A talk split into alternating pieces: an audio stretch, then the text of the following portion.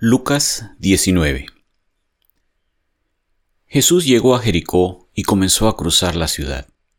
Resulta que había allí un hombre llamado Saqueo, jefe de los recaudadores de impuestos que era muy rico.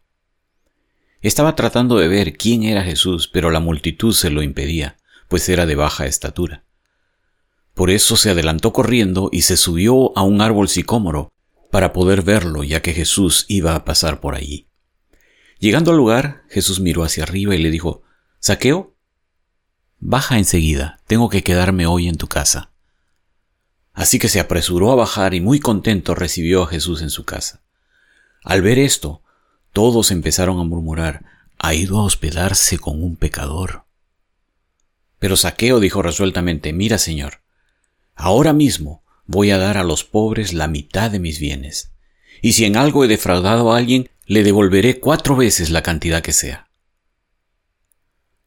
Hoy ha llegado la salvación a esta casa, le dijo Jesús, ya que éste también es hijo de Abraham.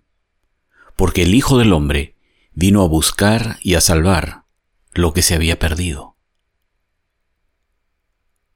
Como la gente lo escuchaba, pasó a contarles una parábola, porque estaba cerca de Jerusalén y la gente pensaba que el reino de Dios iba a manifestarse en cualquier momento.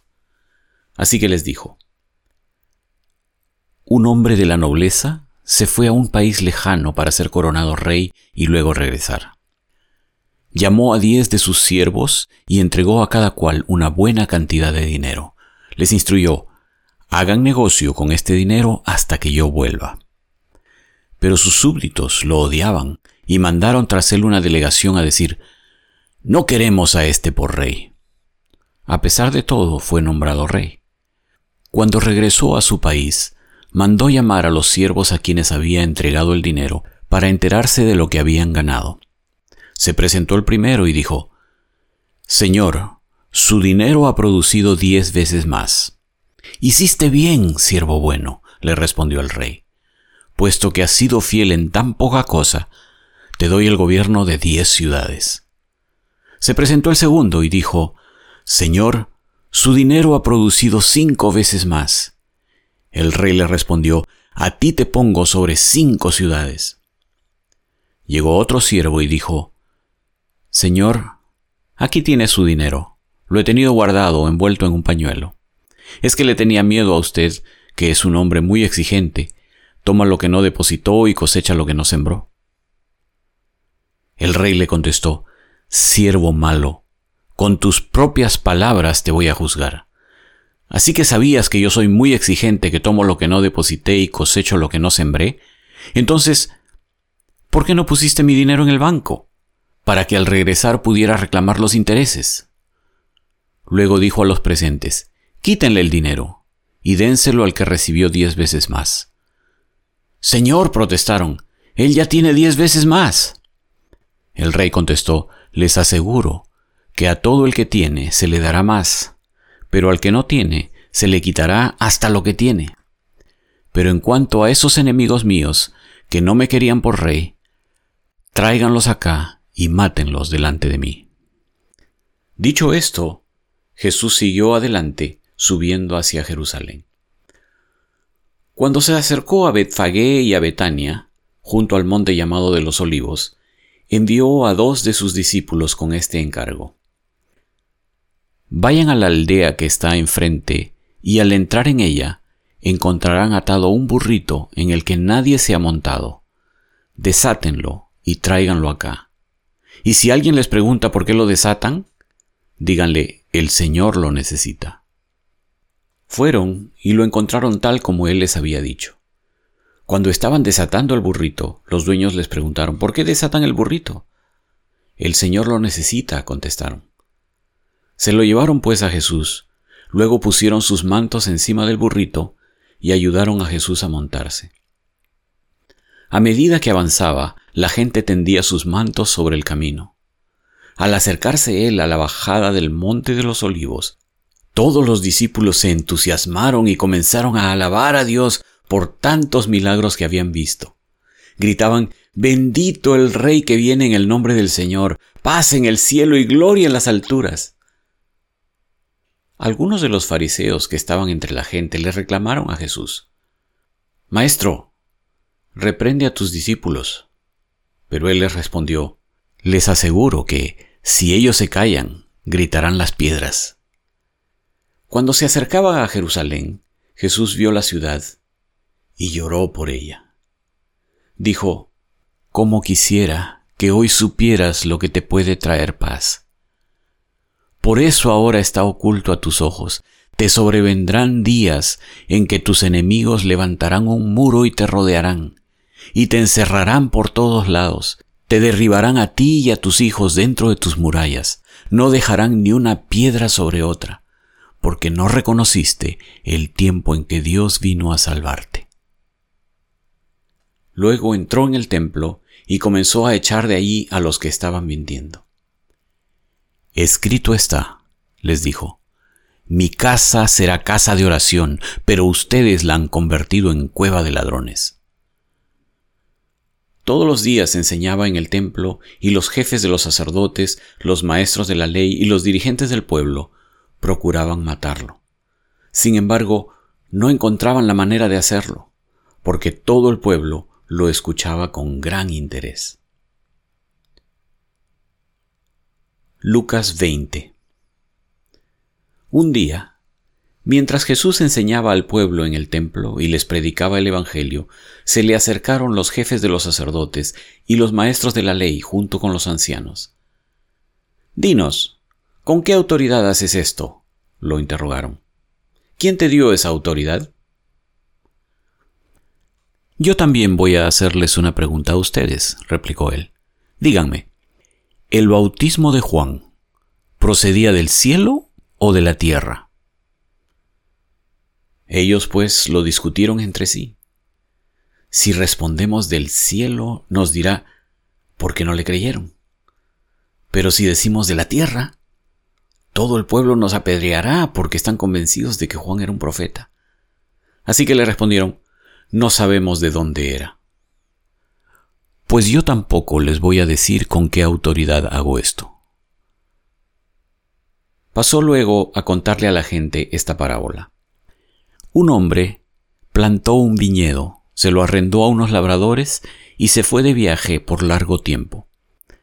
Llegada la cosecha, mandó un siervo a los labradores para que le dieran parte de la cosecha. Pero los labradores lo golpearon y lo despidieron con las manos vacías. Les envió otro siervo, pero también a éste lo golpearon, lo humillaron y lo despidieron con las manos vacías.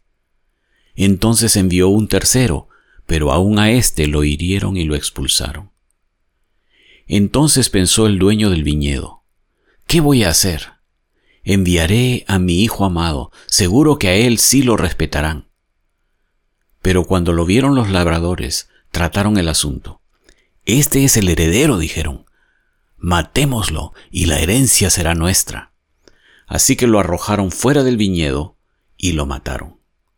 ¿Qué les hará el dueño? Volverá, acabará con esos labradores y dará el viñedo a otros.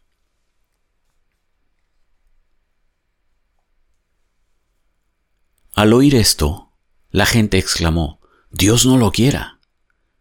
Mirándolos fijamente, Jesús les dijo, Entonces, ¿qué significa esto que está escrito? La piedra que desecharon los constructores ha llegado a ser la piedra angular. Todo el que caiga sobre esa piedra quedará despedazado y si ella cae sobre alguien, lo hará polvo. Los maestros de la ley y los jefes de los sacerdotes Cayendo en cuenta que la parábola iba dirigida contra ellos, buscaron la manera de echarle mano en aquel mismo momento. Pero temían al pueblo. Entonces, para acecharlo, enviaron espías que fingían ser gente honorable. Pensaban atrapar a Jesús en algo que él dijera y así poder entregarlo a la jurisdicción del gobernador. Maestro, dijeron los espías, sabemos que lo que dices y enseñas es correcto no juzgas por las apariencias, sino que de verdad enseñas el camino de Dios.